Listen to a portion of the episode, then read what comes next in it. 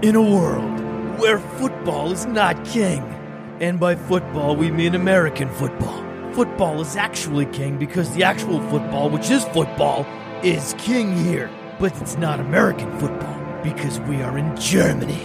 From your German friends, we give you the Fantasy Dominator. Hallo und herzlich willkommen zum Fantasy Dominator Podcast. Mein Name ist Jürgen, mit mir wie immer mein liebenswerter Kollege Emin. Ihr findet uns im Web auf www.fantasy-dominator.de oder auf Twitter at ff-dominator. Emin, die Timelines sind voll. Fragen zu Aufstellungen folgen bald. Äh, es geht endlich wieder los. Wir freuen uns darauf, dass es endlich wieder losgeht. Aber noch mehr freuen wir uns darauf, dass wichtige Deals zwischen Vereinen und vereinzelten Spielern endlich, endlich in Richtung Abschluss gehen oder tatsächlich auch abgeschlossen wurden, die letzten paar Tage. Und vor paar Minuten sind die News reingeflattert, dass Ezekiel Elliott wahrscheinlich einen Sechsjahresvertrag über 90 Millionen abschließen wird. Und das ist doch mal eine spannende Neuigkeit, mit der wir heute starten können. Ja, da möchten wir dem Herrn Elliott sehr herzlich gratulieren. Wird damit, glaube ich, ähnlich wie Gurley bezahlt, wenn ich es wenn richtig weiß, eins zu eins die gleiche Summe. Ja, ähm, aus Fantasy-Sicht natürlich sehr schön, dass sie sich geeinigt haben. Ich glaube, auch du hast ja das ein oder andere Share vom Herrn Elliott. Also die Season kann starten. Ist natürlich schade für, für alle, die, die Tony Pollard jetzt die letzten insbesondere in den letzten paar Tage ist es ja wirklich, also ist es ja immer weiter nach oben gegangen. Die ADP ist immer weiter nach oben gegangen. Und also das für, für die ist es natürlich jetzt ein bisschen schade, auch für Tony Pollard. Ich glaube, eine sehr, sehr gute Preseason gespielt hat. Ähm, ich glaube aber, dass er sich durch seine Leistungen trotzdem auch mit der Verlängerung von Sieg sich seine, seine Touches, ich will nicht sagen garantiert hat, aber auf jeden Fall erstmal verdient hat. Und insbesondere jetzt in den ersten ein, zwei, drei Wochen, wo zum einen die Gegner ein bisschen schwächer sind, wo, wo Elliot erstmal auch wirklich reinfinden muss, wo man schauen muss, wo steht er eigentlich körperlich, glaube ich schon, dass Pollard viele Touches bekommen wird und dann zeigen kann, was wirklich in ihm steckt, wenn es wirklich um Siege geht, weil Preseason ist halt dann tatsächlich auch nochmal was anderes. Und in der Zeit, wenn, wenn Sieg dann fit ist, glaube ich, wird er auch seine fünf bis acht, vielleicht zehn, vielleicht bis zu zwölf Touches vielleicht bekommen. Wobei ich mir natürlich auch nicht vorstellen kann, dass die Dallas so, dass Dallas so viel Geld zahlt, um am Ende äh, Sieg nur bei 15 bis 18 Touches zu lassen. Mhm. Ja, ich stimme dir zu. Also ich glaube, Tony Pollard hat definitiv seine Rolle, würde er irgendwo finden und wenn es irgendwo im Passspiel ist. Ähm, also ich würde auf jeden Fall auf keinen Fall irgendwie jetzt cutten oder ähnliches. Der wird in, gerade im PPA seine Berechtigung haben. Ähm, andere News, über die wir ganz kurz sprechen wollen. Ähm, wir alle haben es mitbekommen, Andrew Luck retired. Äh, ja, kurz danach hat, haben die Colts den Vertrag von Jacoby Brissett verlängert um zwei weitere Jahre. Auch hier gehen 30 Millionen über den Tisch. Deine Einschätzung aus Fantasy-Sicht? Aus Fantasy-Sicht,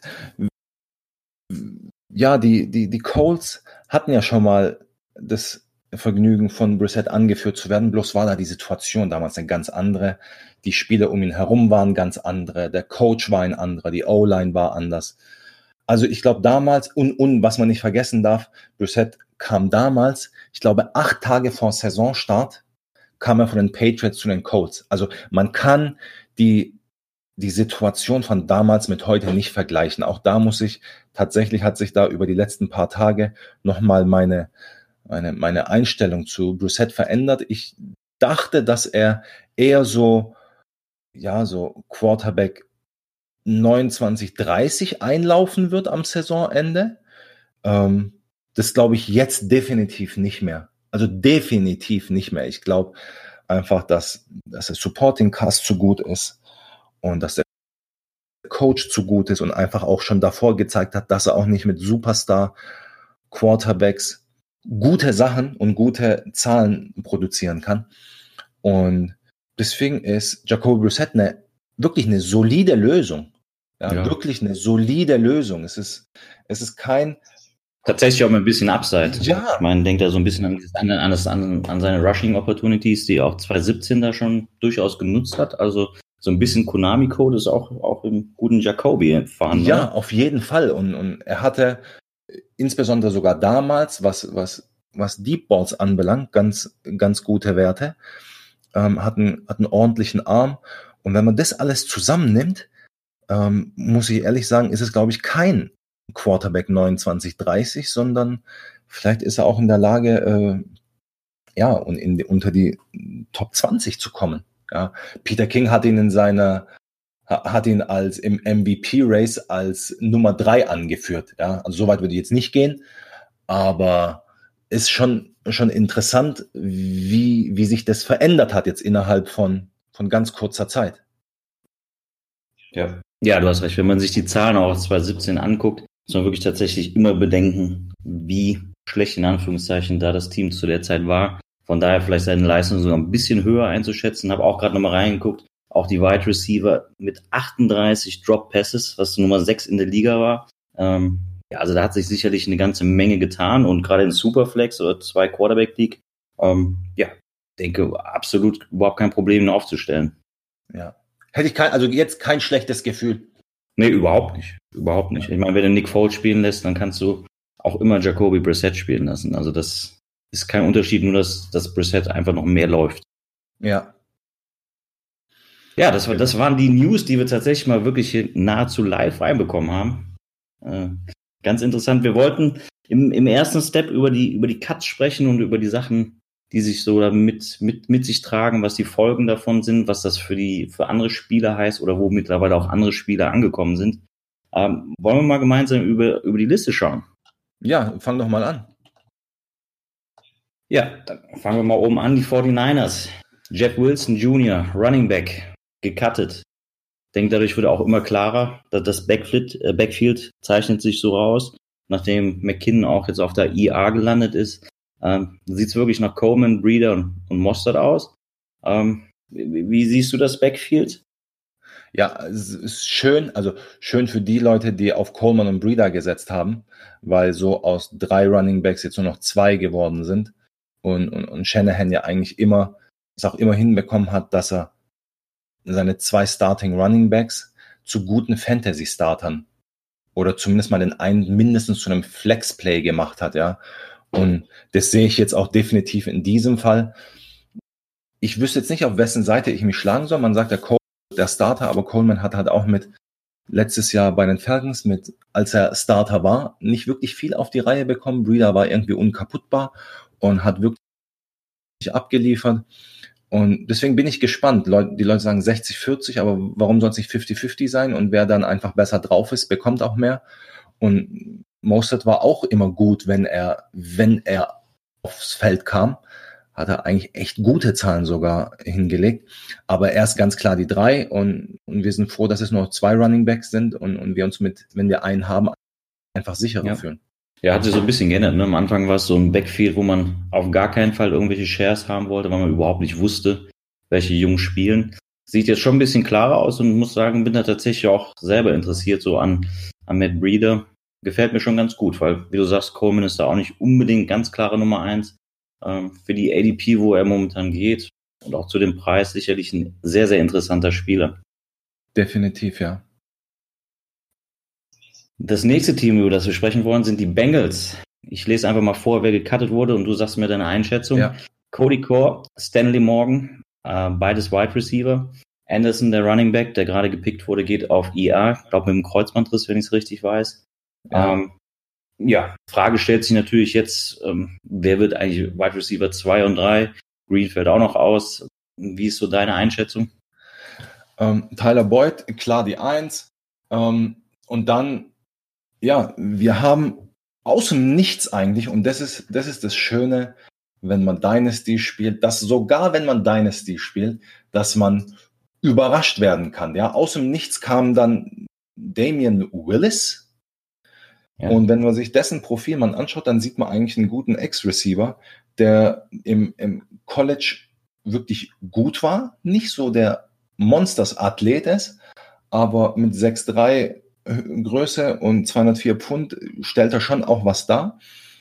Und ja, der Coach hat letzte Woche schon gesagt, Damon Willis wird starten. Er wird als Starter aufs Feld gehen.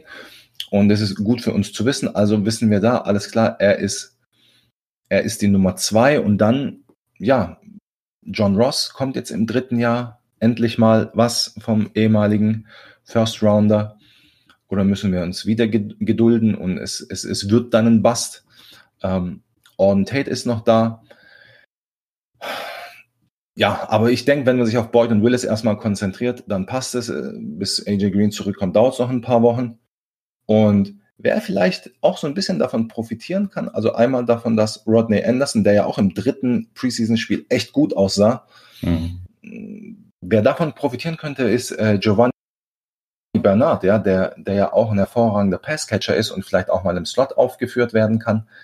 Also ich glaube, der, der könnte am Ende davon vielleicht der große Nutznießer sein, dass ähm, die Wide Receiver nicht ganz so funktioniert haben, wie man sich es vorgestellt hat, dass Rodney Anderson verletzt ist. Kommt vielleicht der alte, in Anführungsstrichen, Running Back Giovanni Bernard zu, zu mehr Touches. Ja. Ja, ich denke generell, die beiden Running Backs sollten doch vermehrt dadurch ins, ins Passspiel einbezogen werden, was ich mir als Joe Mixon-Owner tatsächlich auch endlich mal, mal wünsche, weil er es halt auch kann.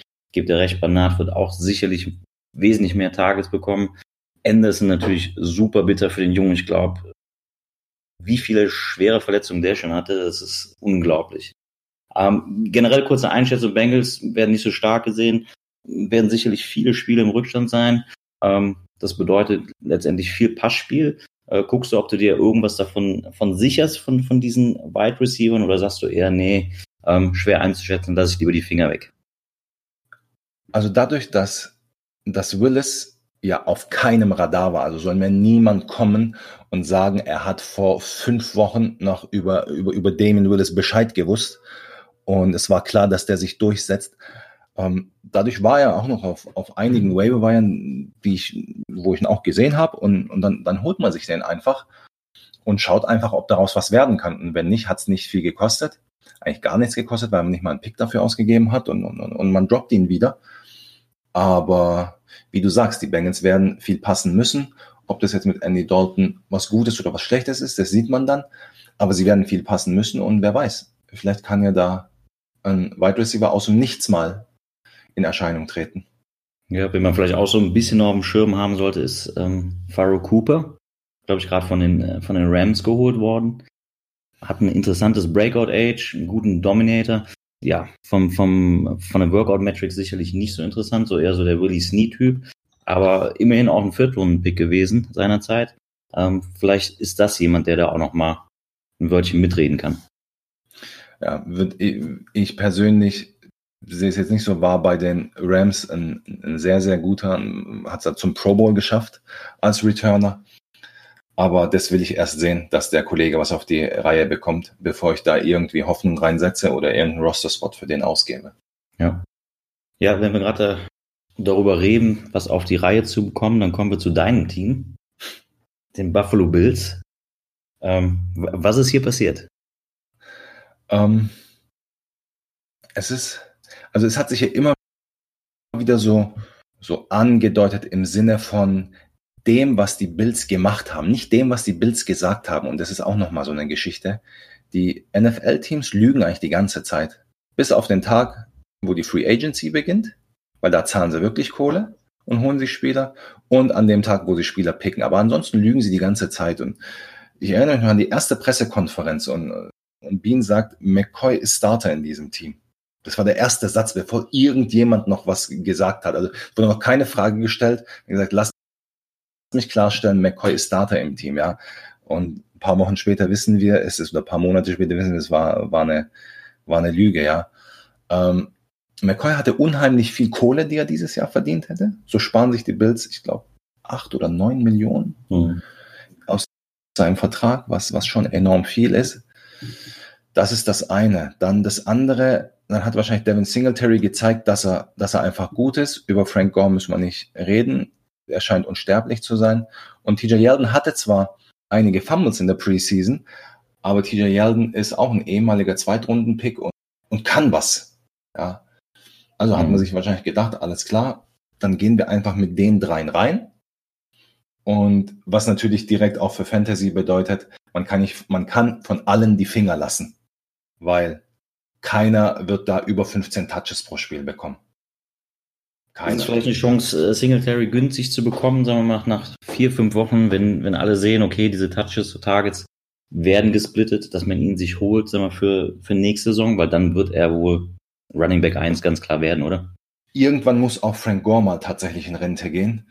Ähm, ich, ja, es, es, es, es könnte so aussehen, aber ich will halt das auch tatsächlich sehen, ob Singletary in der Lage ist, das, was er im College gezeigt hat, auch auf die NFL zu übertragen. Ja, das, das würde ich gerne sehen. Es war eine sehr, sehr schwache Vision, in der er gespielt hat.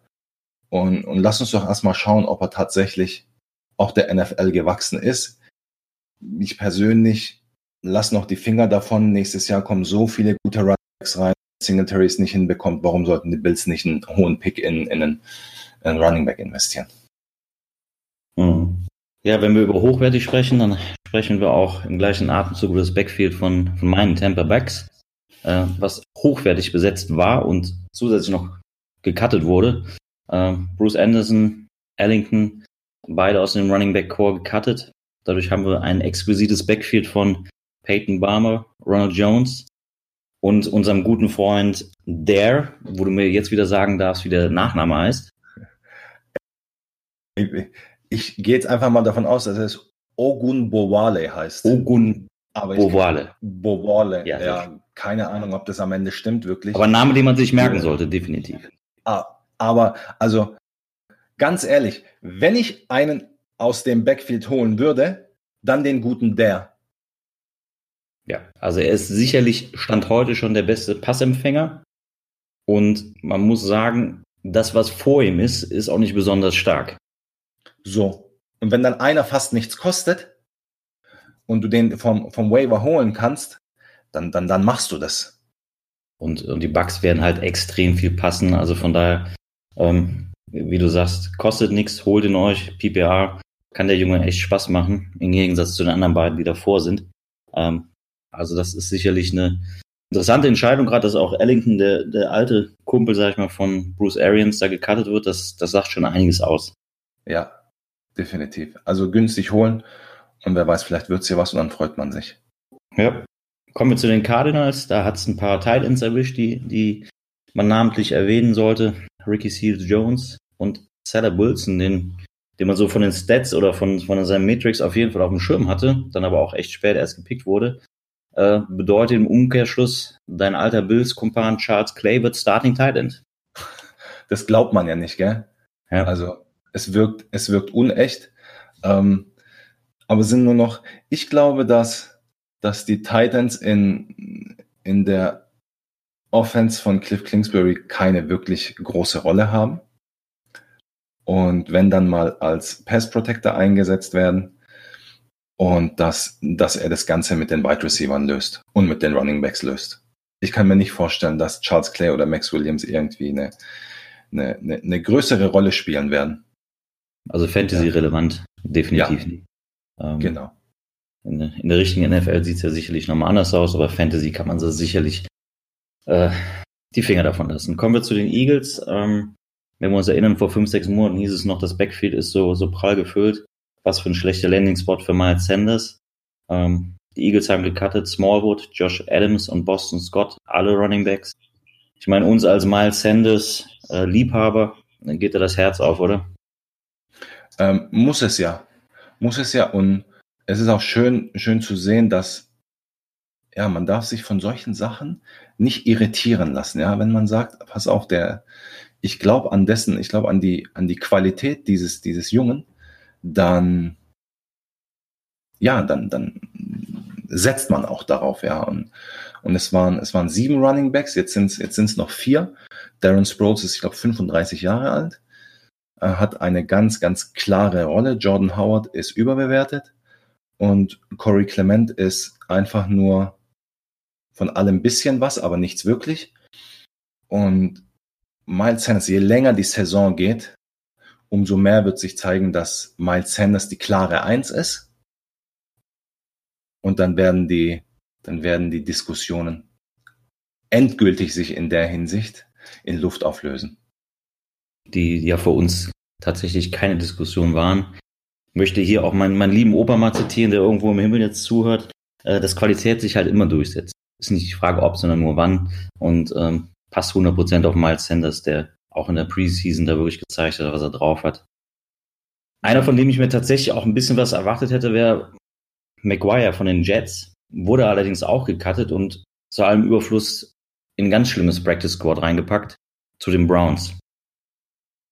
Ja, das ist natürlich schade für den, äh, für den Jungen, hat aber auch letztes Jahr, als er seine Starts bekommen hat, nicht wirklich überzeugen können, muss man fairerweise sagen, auch wenn er den ein oder anderen Touchdown reingestolpert ist.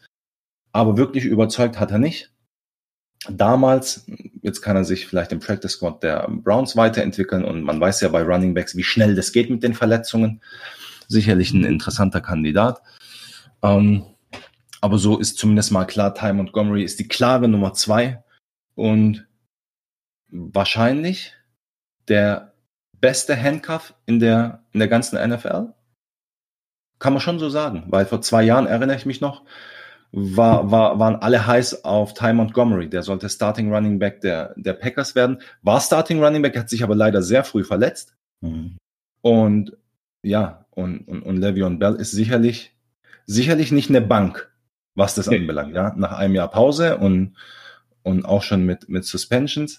Also Ty Montgomery sollte man sich auf die Bank knallen, wenn man ihn hat. Ja. Oder wenn man ihn noch nicht hat, ja, wenn er irgendwo vielleicht noch auf dem Waiver rum, rumhüpft, sollte ja. man sich auf jeden Fall auf die, auf die Bank knallen. Kommen wir zu den Panthers. Hier hat es den guten Artist Payne erwischt, auch Running Back. Ähm, damit sieht das Backfield ja, relativ schmal aus. Wir haben McCaffrey und dahinter ist genau einer und das ist äh, der gute Scarlett. Ist es jemand, den wir uns holen sollten in Dynasty? Ähm, also nicht.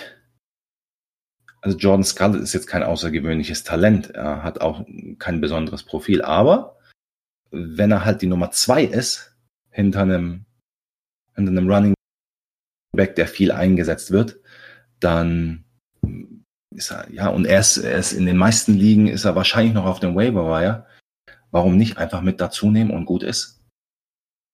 Ich meine, rein körperlich sieht natürlich McCaffrey auch unzerstörbar aus, aber gut, die Jungs haben einen harten Job, kann passieren, also warum nicht?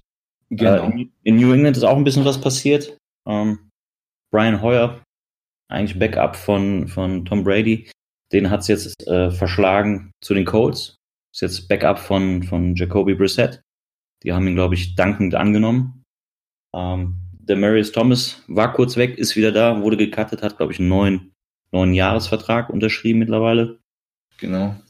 Ähm, Baxton Barriers, den ich schon früh als großartiges Talent erkannt habe, ist auch äh, leider gecuttet worden. Ähm, ja, wie, wie siehst du die Entwicklung? Gibt es da jemanden wie, wie Demarius Thomas, auf den man trotzdem nochmal achten sollte? Glaub, also ich glaube es persönlich nicht. Äh, Demarius Thomas ist ist weit, also streitet sich mit Philipp Dossett um den Wide Receiver 3 Posten. Weiß nicht, ob das in, in der New England Offense, die, die tendenziell eher run-heavy, mehr run-heavy wird, ob das so ein interessanter Punkt ist mit einem 32-jährigen Wide Receiver. Also glaube ich jetzt nicht. Ähm, hat natürlich noch, ein, noch einen großen Namen aufgrund der Vergangenheit. Aber ich glaube, das ist die Julian Edelman und Josh Gordon Show und dann die Running Backs oder einer der Running Backs oder je nach, je nach Spielstand einer der Running Backs. Und ich würde nicht, nicht viel in, in, in Demaris Thomas investieren. Ja. Also wenn, sollte man vielleicht besser in frisches Blut investieren. Uh, Jacoby Myers hat einen sehr, sehr guten Eindruck, glaube ich, in der Preseason gemacht. Wie du so. sagst, Wide Receiver sind dünn, also würde man sicherlich eher auf den guten Jungen gehen, oder? Genau, so, so würde ich es eher machen und, und, und dann einen, einen um, um, umsonst nehmen, so wie Jacoby Myers. Hm. Ja, die Raiders haben, haben ihren ähm, Hard Knocks Liebling gecuttet. Äh, Doss, der Wide Receiver, dazu noch Edelman, ebenfalls Wide Receiver. Äh, sieht stark nach, nach Renfro im Slot aus bei den Raiders. Ähm, scheint wirklich tatsächlich Starter zu sein, auch wenn man die Berichte liest. Äh, Chucky scheint sehr angetan von ihm zu sein. Was, was denkst du? Hunter Renfro, ähm, ja, wurde ja als Slot Receiver geholt und hat sich im Endeffekt durchgesetzt und der ist ja auch schon unheimlich alt als, was heißt ja, fast 24. Ähm, ja, kein, also hat ein Slot Receiver Profil und ja, dann soll er mal zeigen, was in ihm steckt. Aber jetzt, also für mich jetzt kein Spieler, wo ich zum Beispiel, nehmen wir jetzt äh, Trey Quinn von, von, von, den, von den Redskins, ja, wo ich jetzt einfach, wo ich sagen würde, oh, der ist spannend als Slot Receiver. Hunter Renfro finde ich nicht spannend als Slot Receiver. Insofern wäre das jetzt keiner, wo ich jetzt großartig rein investieren würde. Hm. Sind halt auch am, am Ende des Tages die Raiders. Ich weiß nicht, ob du Hard Knocks gesehen hast. Dieser Junge hat tatsächlich genauso viel Muskeln wie wir, nämlich null. Ähm, also wirklich ganz übel. Haben sie ein Bild von ihm gezeigt. Äh, vor allen anderen, glaube ich, auch in, in diesem Raum. Äh, ich glaube, der ist auch schwer gedemütigt worden. Okay. Ähm, kommen wir zu den Rams. Ähm, einen, den wir auch immer mal wieder auf dem Schirm hatten, John Kelly, den hat's erwischt. Äh, gecuttet worden. Backfield sieht relativ eindeutig aus. Gurley, Henderson, Brown. Eindeutig sicherlich nicht, wer die Touches bekommt, aber die Namen stehen, glaube ich, relativ klar raus hier. Ne? Die Namen stehen und John Kelly ist dann auch niemand mehr, glaube ich, wo es sich lohnt, den auf dem Radar noch zu haben und für den irgendwie noch Platz im Kader zu vergeuden.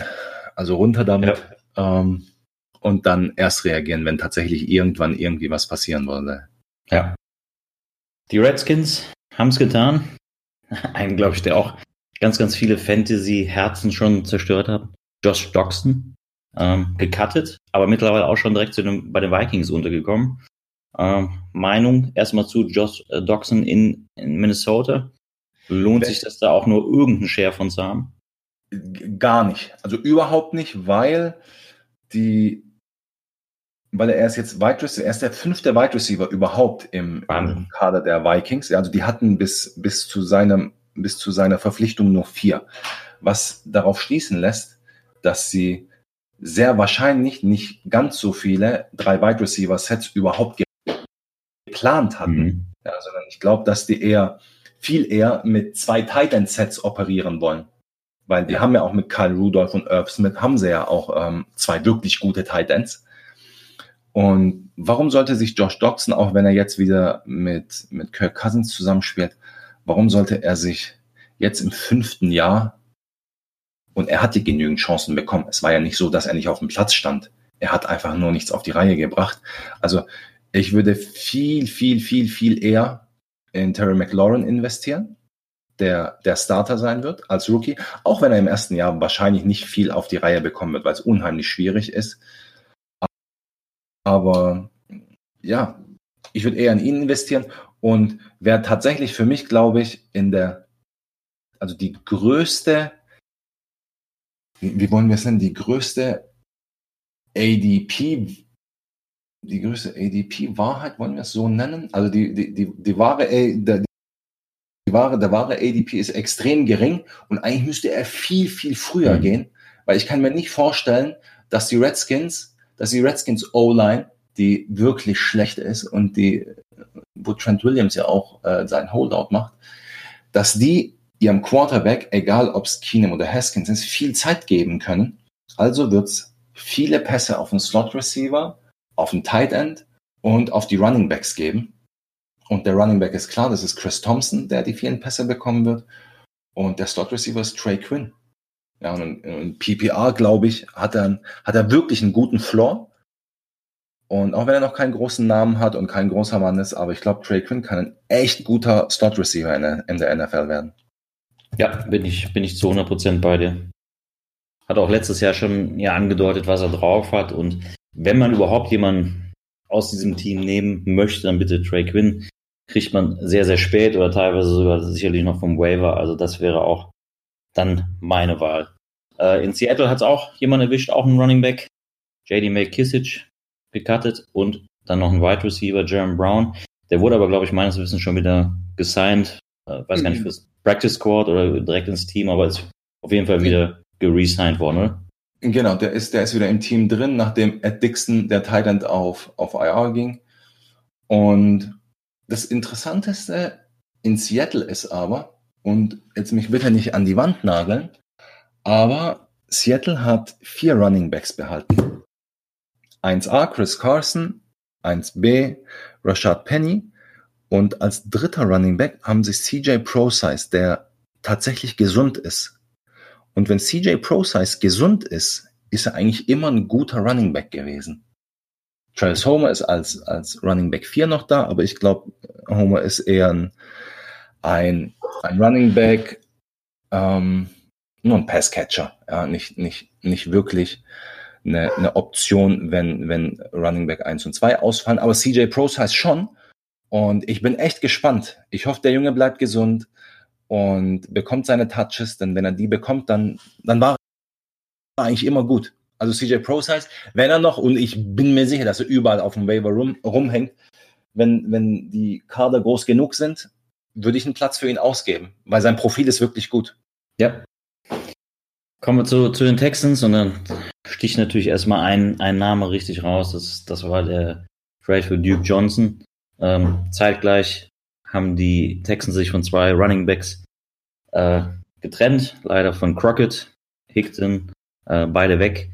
Ähm, ja, sieht alles nach einer richtig großen Duke-Show aus. Aber wir freuen uns natürlich als Duke-Owner und Trucer, dass das endlich mal so weit gekommen ist. Ähm, und ganz ehrlich, äh, die Texans haben gleichzeitig noch ähm, Hyde verpflichtet, was irgendwie noch so dieses kleine, diese kleine Kirsche auf der Torte war, oder? Also Carlos Hyde hat letztes Jahr bei den Browns angefangen, wurde dann im Jahr weitergetradet an die Jaguars. Die haben sich dann auch wieder von ihm getrennt, dann haben ihn die Chiefs geholt und die haben sich gedacht, oh nee, den wollen wir nicht im Team haben und haben ihn dann an die Texans weitergegeben. Das heißt, in unter einem Jahr ist Carlos Hyde im vierten Team. Also soll mir niemand sagen, dass Carlos Hyde irgendwie Duke Johnson mit irgendetwas ähm, da gefährden kann. Also hört mir mit der Scheiße auf. Und der kommt ab und zu rein, wenn der Duke mal eine Pause braucht. Vielleicht mal so einen kleinen Goal-Line-Carry, ab und an mal. Vielleicht mal eine Short-Yardage-Situation.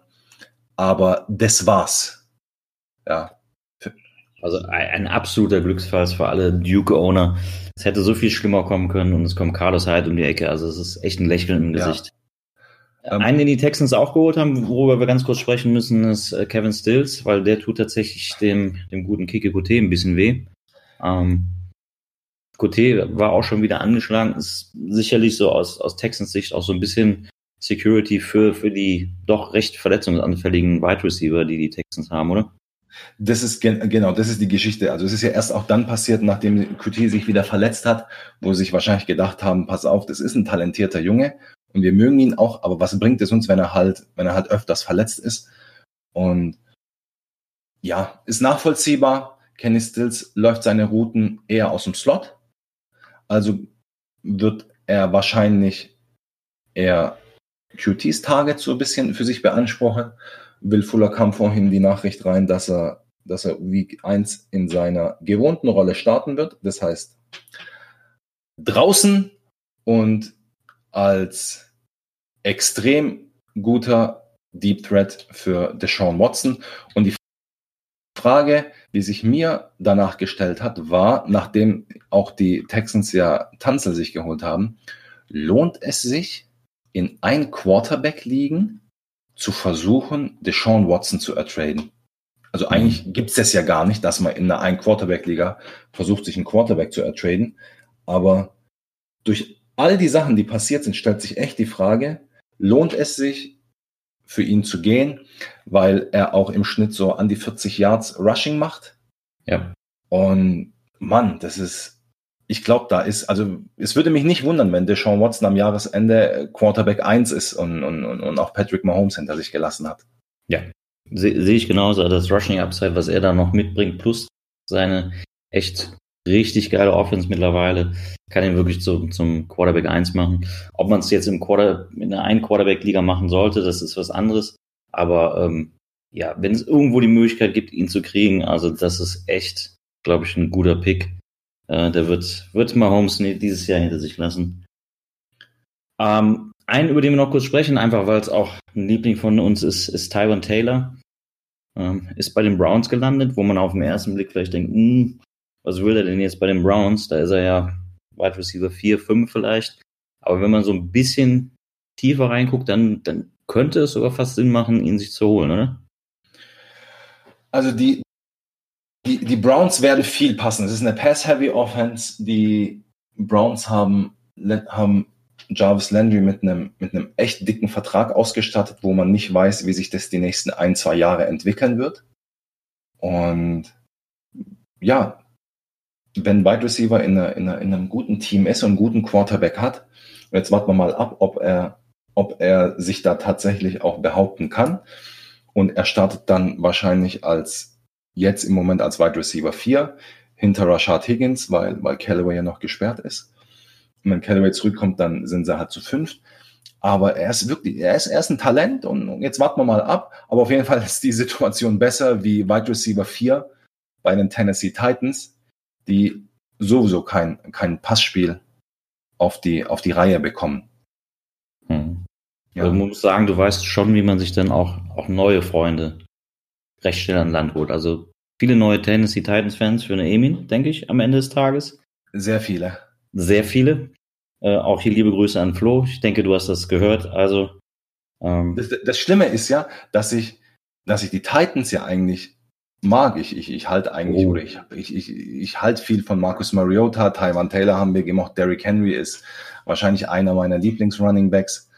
Aber wenn man am Ende des Tages aus Fantasy sich draufschaut und, und, und schaut, was kommt bei rum, dann ist es halt, dann ist es halt nicht gut. Ja?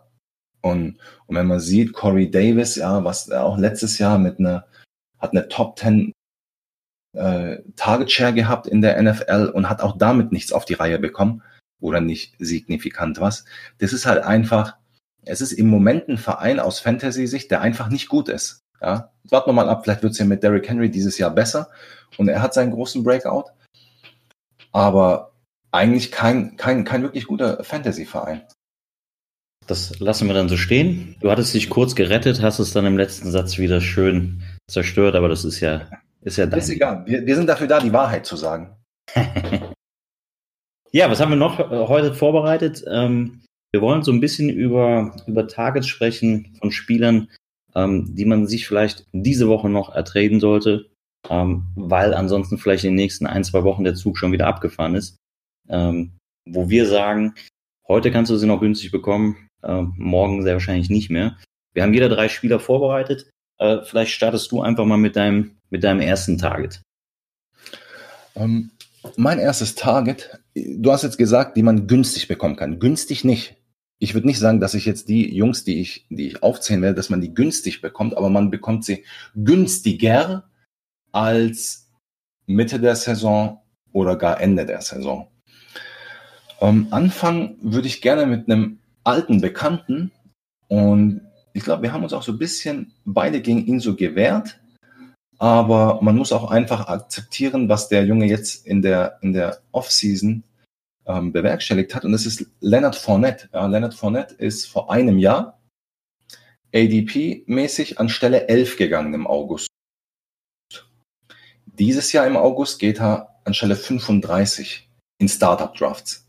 Das heißt, der, das Groß sieht ihn nicht mehr als First Round Pick, nicht mehr als Second Round Pick, sondern gerade noch so als Running Back in der, in der dritten Runde. Und das öffnet schon ein Fenster, weil, weil sich natürlich ein bisschen was in Jacksonville getan hat und auch bei Leonard Fournette getan hat. Was hat sich in Jacksonville getan? Einmal hat man, hat man den Coach geändert, ja, und verändert. Und der ist, der ist von den, von den Vikings rübergekommen und der musste bei den Vikings gehen, weil er bei den Vikings zu viel gepasst hat. Die hatten eine Pass-Run-Ratio von 66 zu 34 und das hat den Mike Zimmer nicht gefallen, worauf er hin seinen Offense-Coordinator entlassen hat und weil er einfach mehr rennen wollte. Und jetzt kommt der gute Mann zu den, zu den Jaguars und wir haben ja auch Leonard Fournette immer so als Running Back gesehen, der nicht wirklich im Passing Game eingesetzt werden kann. Dann muss man sich aber fairerweise auch nochmal sein, sein Profil anschauen. Und im, im, im College hatte er tatsächlich ein, ja, ein 84, im 84 Prozent Bereich ähm, eine College Target Share, ja, und wurde da, also wenn gepasst wurde, wurde viel zu ihm gepasst, ja, oder wurde fast ausschließlich zu ihm gepasst, ähm, was Running Backs anbelangt. Also er kann schon Pässe fangen. Dann kommt dazu, dass Leonard Fournette so letztes Jahr, nachdem er ja so Richtung Richtung Mitte, Ende sich wirklich auch mit den Verantwortlichen nach seiner Verletzung auch bei den Jaguars so angelegt hat. So ihm wurde sehr selbstgefälliges Verhalten nachgesagt. Äh, man erinnert sich noch an das Bills Game, wo er sich hat tatsächlich von einem Zuschauer provozieren lassen und auf den draufgegangen ist. Also da ging es für ihn echt steil bergab, wo es eigentlich nur in seiner Karriere bis dahin bergauf ging. Ja, ähm, ich glaube, er ging da mal an, an, an 1,04 im Draft, ähm, hat als Rookie gleich über 1000 Yards erlaufen, dann letztes Jahr nur noch äh, knapp über 400 Yards und dann hat er extrem zugenommen, war, hat knapp 250 Pfund gewogen. Also das alles hat dazu geführt, dass so die breite Masse ein schlechtes Bild von Fournette hat. Aber tatsächlich hat er in der Zwischenzeit wieder 20 Pfund runterbekommen und wird sehr wahrscheinlich im Passing Game eingesetzt. Ist ganz klar, also ich glaube, es gibt, es gibt kaum ein Team, wo der Unterschied zwischen Running Back 1 und Running Back 2 so groß ist wie bei, wie bei den Jacksonville Jaguars. Ähm, Raquel Armstead Nummer 2, Divino Sigbo Nummer 3, nachdem er von den Saints gecuttet wurde. Also da gibt's gar keine Fragezeichen, was seine, was seine Opportunity anbelangt. Er wird auf dem Platz stehen und er wird ins Passspiel ein, ein er wird im Passspiel eingesetzt werden. Ich habe ganz ehrlich keinerlei Bedenken, dass er, dass er wieder nächstes Jahr in der ersten Runde geht. Ja, und ja, vielleicht, man vielleicht man ihn noch ergänzen sollte zu, zu Fournette. Aus meiner Sicht ist einfach, dass 2017 auch einfach, dass das Run-Blocking von den, von den von den Jacks einfach überragend war für ihn oder wesentlich besser war als, als 2018. Wenn man sich da mal die Zahlen anguckt, dann sprechen wir ähm, bei 2017 von 78.1, was Nummer 13 in der Liga ist, und 2018 von 52,7, was Nummer 60 in der Liga ist. Ähm, also echt übel, was ihm da irgendwie, was das Blocking anbelangt, ähm, ja, gegeben wurde, nämlich nahezu gar nichts. Du sprichst so ein bisschen über dieses Receiving. Vielleicht da auch nochmal einfach zur Erinnerung, in, in 13 Spielen hat der Junge, ohne dass er groß äh, Bälle gefangen hat, 2017 17,7 Fantasy Points gemacht. Ja, das ist ein, Nummer 7 in der Liga gewesen, hat 1040 Yards erlaufen. Also auch ohne diese, diese Receiving Yards, die dieses Jahr sehr wahrscheinlich on top kommen, ist das ein überragender Rusher. Ähm, und das sollte man sich einfach mal vor, vor Augen halten. Was ja immer oft gesagt wird, ist ja, aber mit, seinen, mit seinem Fuß ist er immer verletzt. Und auch da kann man vielleicht einfach nur den Leuten sagen, dass er letztes Jahr zwar verletzt war, aber dass seine Verletzungen überhaupt nicht mit seinem Fuß zu tun hatten. Das waren halt äh, Hamstring-Injuries, die überhaupt nichts mit seinem Enkel zu tun hatten. Also auch da vielleicht hilft, hilft so dieses Denken der Menschen, ihn so ein bisschen discounted zu kriegen, oder? Ja, also wie gesagt, er wird günstiger. Also er ist nicht, er ist nicht mehr das First Up, äh, First Round Startup Talent im Moment, so wird er gesehen. Das ist ja ADP. Das ist ja, ADP ist ja nichts anderes als die, wie sieht ihn das groß, wie sieht ihn die Menge. Und es kann natürlich trotzdem sein, dass man dann wahrscheinlich auf einen Owner trifft, der der ihn trotzdem noch top sieht, ja. Und aber trotzdem günstiger, wie wenn er jetzt nochmal eine, eine 1300 Yard Saison letztes Jahr gemacht hätte. Ja, und, und daraus kann man eventuell Kapital schlagen. Ja. Also Leonard Fournette unbedingt auf dem Schirm haben. Würdest du ihn noch zusätzlich absichern mit, mit Armstead? Macht sicherlich, also macht, macht Sinn bei einem, bei einem Running Back, der, der einfach auch schon eine gewisse Ausfallzeit hatte. Macht bei jedem Running Back Sinn. In Dynasty, wo man sagt, der hat schon mehr Ausfallzeiten gehabt und, und, und die, und die Kadertiefe ist einfach, ist einfach hoch und man kann, man kann auch mal in einen Handcuff investieren. Ähm, kann man machen. Man kann auch Divine Osigbo, wenn man jetzt beide nicht hat, ja, kann man auch mal ein Divine Osigbo mit reinnehmen und hoffen, dass da vielleicht was passiert. Was heißt hoffen? Also nicht auf eine Verletzung hoffen, aber es passiert ja halt nun mal. und einfach hoffen, dass, dass er dann vielleicht im Depth Chart ein bisschen weiter nach oben kommt. Also das macht, das macht schon Sinn, ja. Ja. Schön. Mein erster oder mein erstes Target, was ich, was ich rausgesucht habe, ist tatsächlich auch ein Running Back und über den haben wir eben schon ein bisschen gesprochen. Äh, Matt Breeder von den 49ers. Äh, seinerzeit ein undrafted Running Back, ähm, der allerdings in den zwei Jahren, die er jetzt schon in der Liga ist, sein Können hat aufblitzen lassen. Ähm, würde ihn jetzt persönlich nicht unbedingt als, als absoluten ähm, First Running Back sehen, einfach aufgrund seiner Größe und seinem Gewicht. Also der gute wiegt 195 Pfund, was jetzt nicht unbedingt dazu führt, dass er 20 plus Touches ab kann. Ich glaube, das hat man auch äh, letztes Jahr gesehen, dass er sehr, sehr oft verletzt war. War wie so ein kleiner Terminator, der aber immer wieder gekommen ist. Also er scheint ein zäher Bursche zu sein. Wenn man sich so ein bisschen sein, seine Stats aus 2017 zum Beispiel anguckt, ähm, wo er ja auch immerhin auf 16 Spiele und 115 Touches gekommen ist oder, oder Carries in dem Fall besser gesagt, hat er echt gute Zahlen rausgehauen. Yards per Carry, 14. Liga, Yards per Touch, 17. Liga. Und hat das 2018 dann auch, wo, wo ja, sagen wir, so ein, so ein Backfield-Commitment war bei, bei den 49ers und das sich dann aus Verletzungen letztendlich auch selber zusammengesetzt hat, auch nochmal überzeugt, hat dann die, die wirklich wieder bestätigt, die Zahlen. Ähm, Yards per Carry 4,8, neunte der Liga. Yards per Touch 6,0, siebte der Liga. Breakaway Runs 13, auch Nummer 7 der Liga. Äh, Breakaway Run Rate Nummer 4 der Liga. Also echt gute Zahlen, wenn man tief reinguckt. Ähm, was mir an ihm so gefällt, ist, ist die Situation, die sich jetzt 2019 aufgetan hat, ähm, wo doch vor einem halben Jahr alle geschrien haben oder vor vier, fünf Monaten geschrien haben, oh Gott, was für ein Backfield. Ja, davon sind halt nicht mehr ganz so viel übrig. Alfred Morris ist weg. McKinnon haben sie auf die Injured Reserve List gepackt. Jeff Wilson ist gecuttet worden. Ähm, wir haben eben schon drüber gesprochen, eigentlich hast du Coleman, Breeder und Mostert.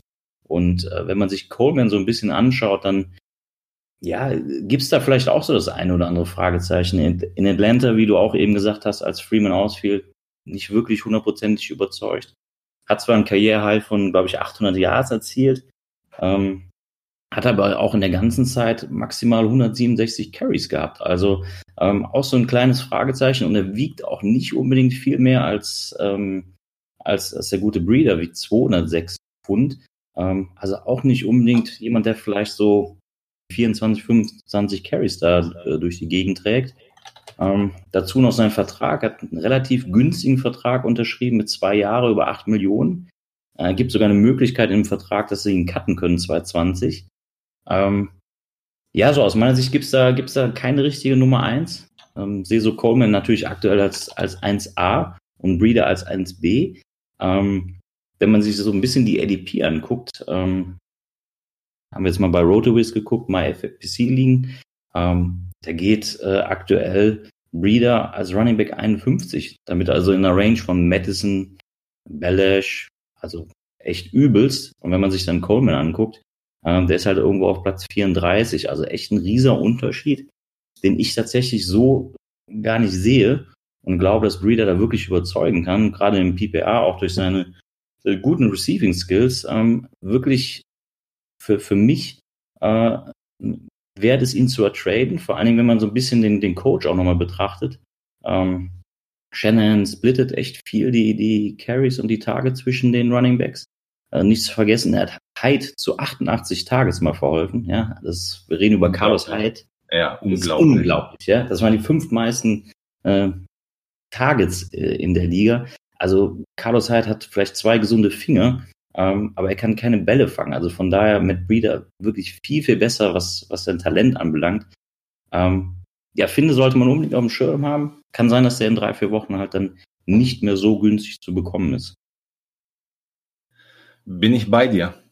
Wirklich. Also, was so Trey Quinn für die Wide Receiver ist, was die ADP anbelangt, das ist wahrscheinlich Matt Breeder für die Running Backs. Ein, ein Running Back, der eine viel höhere ADP haben müsste, ja. aber viel, viel später geht in, in, in Dynasty. Ja, du hast jetzt natürlich vorhin mh, hm, auch die FFPC ähm, ADPs genannt, ja, wo natürlich dann die wirklich ja, schlauen Jungs dann auch schon spielen, die, die viel Kohle da reinsetzen. Aber wenn man, wenn man sich jetzt so das anschaut, Matt Breeder ist das jetzt, was Tevin Coleman vor einem Jahr bei den Falcons war. Tevin Coleman hatte letztes Jahr im August eine ADP von 58.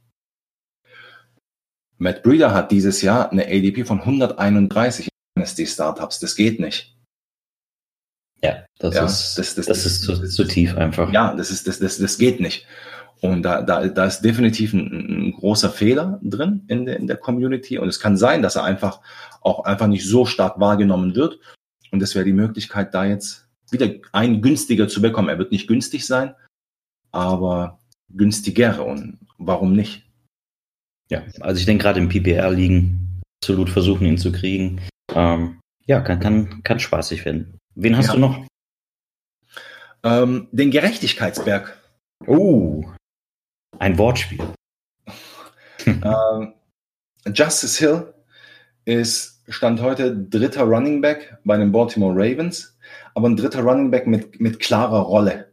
Und die Rolle ist ähm, wahrscheinlich der Pass-Catching Running Back. Und in der Preseason sah er gut aus. Wir wollen das nicht zu hoch hängen. Ja. Aber dann muss man halt auch sehen, was er im College seinerzeit hinbekommen hat. Und es war letztes Jahr sehr gut, obwohl er drei Spiele verpasst hat, fast 1000 Yards. Ähm, dazu hat er ein, ein, Top-Talent neben sich gehabt, womit er sich das Backfeed geteilt hat. Die, Jahrs, die Jahre davor über 1000 Yards gekommen, hat sogar im ersten Jahr als Freshman, das muss man sich vorstellen, Chris Carson, der heute 1A Running Back bei den, bei den Seattle Seahawks ist, hinter sich gelassen. Mhm. Ähm, die Ravens hatten letztes Jahr knapp 34 Rush Attempts per Game, was, was womit sie die Liga angeführt haben. Ähm, Lamar Jackson ist ein, ist ein Quarterback, der einfach da, der einfach, einfach nur in dem Moment, wo er auf dem Feld steht, sorgt er dafür, dass die Defense einfach vorsichtiger ist. Ja, und, und manchmal langt ja einfach so, ein, so eine halbe Sekunde, was Verzögerung bei einem, bei einem Linebacker, dass einfach ein, ein, Loch einfach aufbleibt und der Running Back da, da durchrennen kann. Und Justice Hill hat ein super Profil, super explosiv. Ähm, vergleichbar mit Reggie Bush, der sicherlich eines der, der geilsten Highlight-Tapes aller Zeiten hat. Ähm, seine ADP war von einem halben Jahr noch um die 180 rum. Jetzt sind wir in der Zwischenzeit bei 120, meiner Meinung nach immer noch viel zu niedrig. Ähm, warum soll, warum soll er nicht in so eine Alvin Kamara Rolle rein? Ja, Wirklich, ja. das ist also, das ist also, das ist jetzt nicht irgendwie, klar ist es auch so ein bisschen Best-Case-Szenario, aber du machst ja auch nur Best-Case-Szenario in den Fällen, wo du sagst, aber da ist ja auch ein bisschen Realität dahinter. Und in, im Fall von, von Justice Hill ist da definitiv Realität dahinter. Und ja, Mark Ingram ist 29, darf man, darf man nicht vergessen. Ja, dieses Jahr ist sicherlich Mark Ingram ähm, der bessere und, und, und wird auch sicherlich viel, viel mehr Touches insgesamt haben, was auch in Ordnung ist. Aber wir denken ja auch schon an nächstes Jahr und an das Jahr danach. Und, und Running Backs sind halt hochinteressant, solange sie noch hier im Rookie-Contract sind. Ähm, Justice Hill hat vier Jahre noch. Also, wenn man es schafft, den tatsächlich jetzt noch zu holen, bevor die Saison losgeht, oder beten, dass Mark Ingram die ersten drei, vier Wochen so viel Touches hat und, und Hill nicht so viel bekommt. Aber irgendwann wird sich Hill da durchsetzen. Und ich würde es gar nicht drauf ankommen lassen, den in der Saison holen zu wollen, sondern versuchen noch jetzt vor, vor, vor Sonntag da, da noch einen Deal über die Bühne zu bringen. Ja, Gefahr ist einfach wirklich zu groß, dass der echt direkt durchstartet. Allein durch, durch die Receiving Yards, die er sehr wahrscheinlich dann machen wird. Ich will nur einmal, ein, ein, einmal auf was zurückkommen. Du hast eben gesagt, dass er mit Chris Carson ja zusammen im Team gespielt hat. Und der hat den vernichtet, ja. Der hat den ja also die waren noch nicht mal nah beieinander, was Yards oder irgendwas anbelangt, sondern er hat den echt vernichtet. Also Chris Carson ist irgendwo an, knapp an die 600 Yards ra rausgekommen und Justice Hill ist irgendwo bei 1200 rausgekommen. Also der hat den, die haben zusammen gespielt, aber in einer anderen Dimension. Ja. Und Chris Carson ist jetzt äh, Starting Running Back von, von Seattle, ja. Also von daher. Auch wenn er so schmächtig scheint, scheint er echt was abzukönnen, der Gute. Ja, genau, das ist noch, das ist natürlich die einzige Geschichte. Ich glaube jetzt nicht, dass er ein, ein Workhorse Running Back ist, der regelmäßig 20 plus Touches bekommt, aber ich glaube auch nicht, dass er die braucht. Ist für mich ein bisschen ähnlich wie, wie Breeder. Können die sehr wahrscheinlich nicht oder sollten sie wahrscheinlich nicht machen aufgrund ihrer Statur.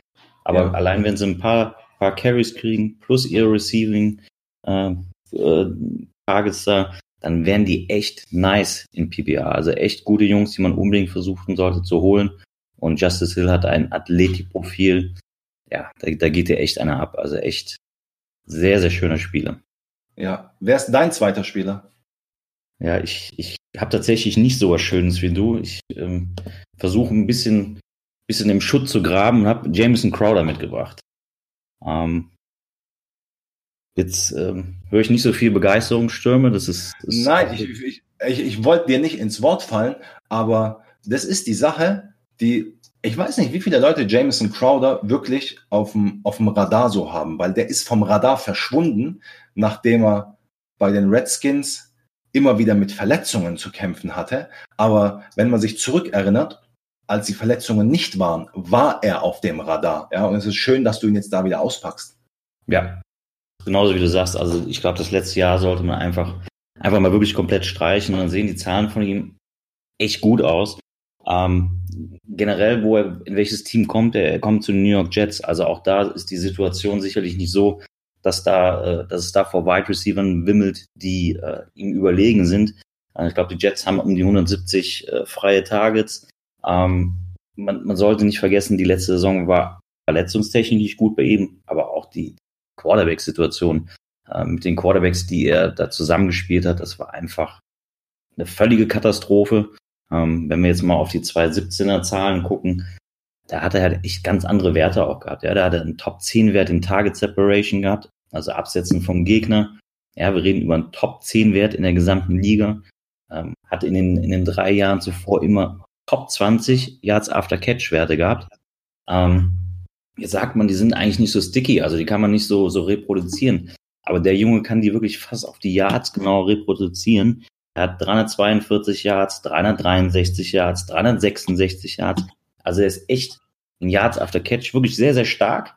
Und wenn wir uns jetzt so ein bisschen versuchen, mal die Jets vor Augen zu führen, was wird er sein? Ähm, klar, Sam Darnold, Sam Darnold wird dazu gelernt haben, er wird besser sein, aber das komplette Jets-Team wird nicht viel besser sein. Ja? Ähm, wenn wir uns ein O-Line-Ranking von, von Brandon Thorne angucken, der führt, hat die Jets O-Line an Nummer 28. Ja, was, was darauf schließen lässt, dass viele schnelle kurze Pässe geben wird, wie du eben auch gesagt hast, Tight End, Slot, Wide Receiver sind die Jungs, die halt diese Pässe kriegen. Das ist nun mal bei diesen schlechteren Teams oder bei den schlechteren O-Lines so. Ähm, Jameson Crowder spielt im Slot, ja, 71,5 Prozent, 218. Äh, Curse, der eine völlige Katastrophe war in New York, der ist weg. Ähm, Chris Hearn gesperrt. Ähm, ich habe mal das, das Matchup von, von Robbie Anderson mit seinen, mit den Cornerbacks angeguckt. Ist wahrscheinlich eines der brutalsten Matchups in den ersten fünf, sechs Wochen. Ja. Also, das schreit danach, dass, dass er halt echt viele Targets bekommt. Ähm, wenn man sich so ein bisschen diese, diese Early Camp Infos angeguckt hat, das scheint, scheint auch sehr gut mit Sam Darnold zu, ham, zu harmonieren. Also war auf jeden Fall immer sehr, sehr auffällig in, in den Trainings. Ähm, wenn man sich dann auch die Preseason-Spiele selber angeguckt hat, hat 23 Snaps gespielt. Ähm, Sam Darnold insgesamt. 21 davon ähm, hat Crowder mit ihm auf dem Feld verbracht und 16 davon im Slot. Ja. Ähm, also für mich schreit das einfach nach, nach einer Menge Targets. Ähm, dazu noch die Stärke halt im, im Yards After Catch. Also ich glaube, im PPA ist er echt, echt ein, was wert. Man, kann, man sollte versuchen, ihn zu kriegen. Und ich glaube auch, dass die Leute, die Jameson Crowder haben, dass sie nicht wirklich viel für ihn haben wollen, weil einfach die sehen vier Jahre Washington Redskins, da ist er jetzt auch nicht der Überflieger gewesen, hat zwar solide gepunktet, aber letztes Jahr war eine Enttäuschung und ich glaube, du kannst ihn echt günstig schießen irgendwie. Ja, und in PPA würde ich es auf jeden Fall versuchen. Ja, sehe ich genau. Punkt. Ja. Was ich auch versuchen würde, wäre, wobei da hat man noch ein bisschen Zeit. Das ist der Wide Receiver, wo man noch ein bisschen Zeit hat, weil er nicht gleich starten wird aber JJ Arcega Whiteside. Ja, und man sollte, glaube ich, auch ihm die Zeit geben, weil gerade ist der Hype um ihn ein bisschen höher. Ja. Und lass es ein bisschen abflachen, glaube ich, dann, dann gehst du daran. War in der Preseason sehr gut. Ist ein, ein großer Wide Receiver, ein großer und kräftiger Wide Receiver, 6'2, 225 Pfund. Und hat natürlich wirklich, wirklich gute Workout-Metrics gehabt. Die, die, Sache war, warum ich glaube, ähm, er so ein bisschen unterm Radar nach dem Draft war, weil er nicht bei der Combine angetreten ist, sondern erst bei seinem Pro Day seine Zahlen ähm, sozusagen präsentiert wurden und mit einem mit einem mit einem Speedscore im im 87% Bereich, was ist einfach, weil er halt einfach so groß ist und trotzdem eine 454 auf 40 Yards rennt, ähm, setzt er sich schon so von der von der großen Masse ab und auch so wirklich guten College Dominator im 86% Bereich, 74% Bereich Breakout Age. Ähm, und jetzt hinter zwei guten Wide Receiver mit Alshon Jeffrey und Deshaun Jackson, so die Alshon Jeffrey Rolle. Ja. Ich glaube, die wird er da schon mittelfristig übernehmen. Alshon Jeffrey könnte nächstes Jahr, wenn ihn die Eagles cutten, könnten sie neun Millionen einsparen. Und da wird sich zeigen, wie er sich diese Saison präsentiert. Aber der direkte Nachfolger ist schon im Team. Das Problem mit Whiteside ist halt, der könnte halt auch in Woche zwei zwei Touchdown-Pässe fangen. Ja, und sobald das passiert ist, wird, wird, wird der Owner wissen, alles klar.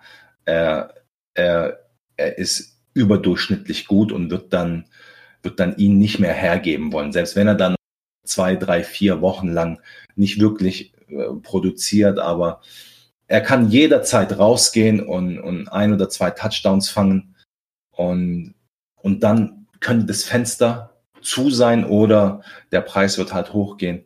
Deswegen wäre das jetzt so mein, mein dritter Spieler gewesen, wo ich sage, äh, versucht da schon mal ranzukommen und, und ihn auf die Bank zu knallen und, und er wird spätestens nächstes Jahr seine, seine Rolle haben und dann auch abliefern überragende Spieler. Ich glaube, nicht umsonst hat man auch im, im, Draft immer wieder gehört, vielleicht die besten Hände im, im gesamten Rookie-Wide Receiver-Core. Das Schlimme ist halt bei den Eagles ist halt auch echt wenig Wide Receiver irgendwie, die, die man vielleicht mal für ein paar Spiele in den Hintergrund stellen könnten. Da ist ja echt wenig auch noch so auf der Bank, was da rumläuft. Deswegen stimme ich dir voll zu. Also die Gefahr, dass er natürlich da wirklich ein Spiel raushaut, sind, ist sehr, sehr groß. Und dann ist definitiv der Zug, ja, den kannst du hinterher winken. Und dann kannst du sehen, wie er im nächsten Jahr dann Fantasy-Punkte gegen, gegen dich macht. Also definitiv. Sehr, sehr interessanter Spieler. Okay, wer ist dein letzter Spieler? Mein letzter Spieler ist auch jemand, der vielleicht so ein bisschen von der Bildfläche verschwunden ist. Einfach weil er eine Sus Suspension hat. Und das ist ein Titan, das ist Chris Herndon. Ihr seht, ich, äh, ich bin hier der New York Jets Liebling. Also ich hoffe, ich kriege krieg neue, neue Zuhörer, neue Fans. Ähm, ja, ich glaube einfach Chris Herndon, er ist ein bisschen von der Bildfläche verschwunden, äh, einfach aufgrund seiner, seiner Suspension, die er bekommen hat. Ähm, weil wir reden hier über ein Tight End und wir wissen immer, dass Titans, in, wenn sie in die Liga kommen, echt lange brauchen, bis sie, bis sie abliefern. Das war bei ihm nicht der Fall. Ja, der hat in seiner Rookie-Saison direkt wirklich Top-Performance rausgehauen, hatte mehrere äh, Top 10 Weeks, ähm, hatte sogar äh, in, in Woche 16 gegen Green Bay äh, Top-3-Wert mit 20,2 Fantasy Points. Also echt richtig abgeliefert, der Junge. Und wenn man sich halt auch so ein bisschen tiefer noch die, die Sachen anguckt, also seine, seine Stats, da fällt halt einiges auf. Also erstmal Red Zone Receptions, Nummer 10, hat er sechs Stück gehabt. Ähm, klar, jetzt ist Bell dabei und es wird vielleicht ein bisschen weniger, aber er wird da trotzdem halt seine Red Zone Receptions kriegen. Er hat vier Touchdowns. Nummer 8 der Liga gewesen, hatte ein True Catch Rate, Achtung, Nummer 1 der Liga, ja, von 92,9 Prozent, also überragender Wert. Ja, für einen okay. Rookie, wir sprechen über einen Rookie. Ähm, ja. ja. Hat insgesamt ähm, Target Distance Nummer 5 der Liga mit 10,5. Ähm, können hier die, die Stats durchgehen, hat mehrere Top 10 Stats und das alles für einen Rookie. Und ja, wenn man dann auch vergleicht, seine Werte oder sagen wir die Spielzüge, die er gemacht hat im Vergleich zu, zu anderen Spielern in der gleichen Situation, ist er Nummer eins der Liga. Wenn man ihn mit seinen Mitspielern vergleicht, Nummer 1 der Liga. Er macht 2,02 Fantasy Points per Target, Nummer 8 der Liga. Also du hörst so ein bisschen, ich komme komm so aus dem Schwärmen irgendwie gar nicht raus bei ihm. Ähm, und dafür ist er halt so ein bisschen von der Bildfläche verschwunden. Und ähm, ja, ich glaube, es sind sechs Spiele, die, die er hat. Vier. Doch sechs, ne? Vier. Vier. vier. Also es waren zwei und noch vier hoch. Ja, also es sind genau vier Spiele, wo ihr Zeit habt, weil im fünften wird er wieder abliefern und dann, dann gibt es keine Chance mehr, ihn zu holen. Ähm, Gerade natürlich, was Titan Premium oder zwei Titan Ligen anbelangt. Absolutes Muss, den Jungen zu holen. Ist, ist ein überragender Typ und der wird, wird sich da oben in der Spitze auch festspielen. Gefällt mir. Nee, gefällt mir wirklich gut. Auch wenn es jetzt bisschen Jets-lastig war und du das als Bills-Fan nicht hören willst. Aber meine Ehre, wem Ehre gebührt und auch, also Crowder und Herndon sind, sind, sind beides wirklich gute Targets. Ja, tut mir natürlich leid. Ich wollte dich jetzt persönlich nicht angreifen. Ich weiß, das liegt mir immer, immer fern, sowas zu machen. Ähm, aber ich denke einfach, sind echt zwei, zwei gute Jungs von, von den Jets, die so keiner auf dem Schirm hat vielleicht. Herndon, wie gesagt, letzte Saison über, übermäßig abgeliefert und jetzt irgendwie verschwunden. Also gibt Gas. Äh, kleines Fenster ist da, um ihn noch in eurem Fantasy-Team begrüßen zu können. Okay. Jürgen, dann haben wir sechs Namen genannt.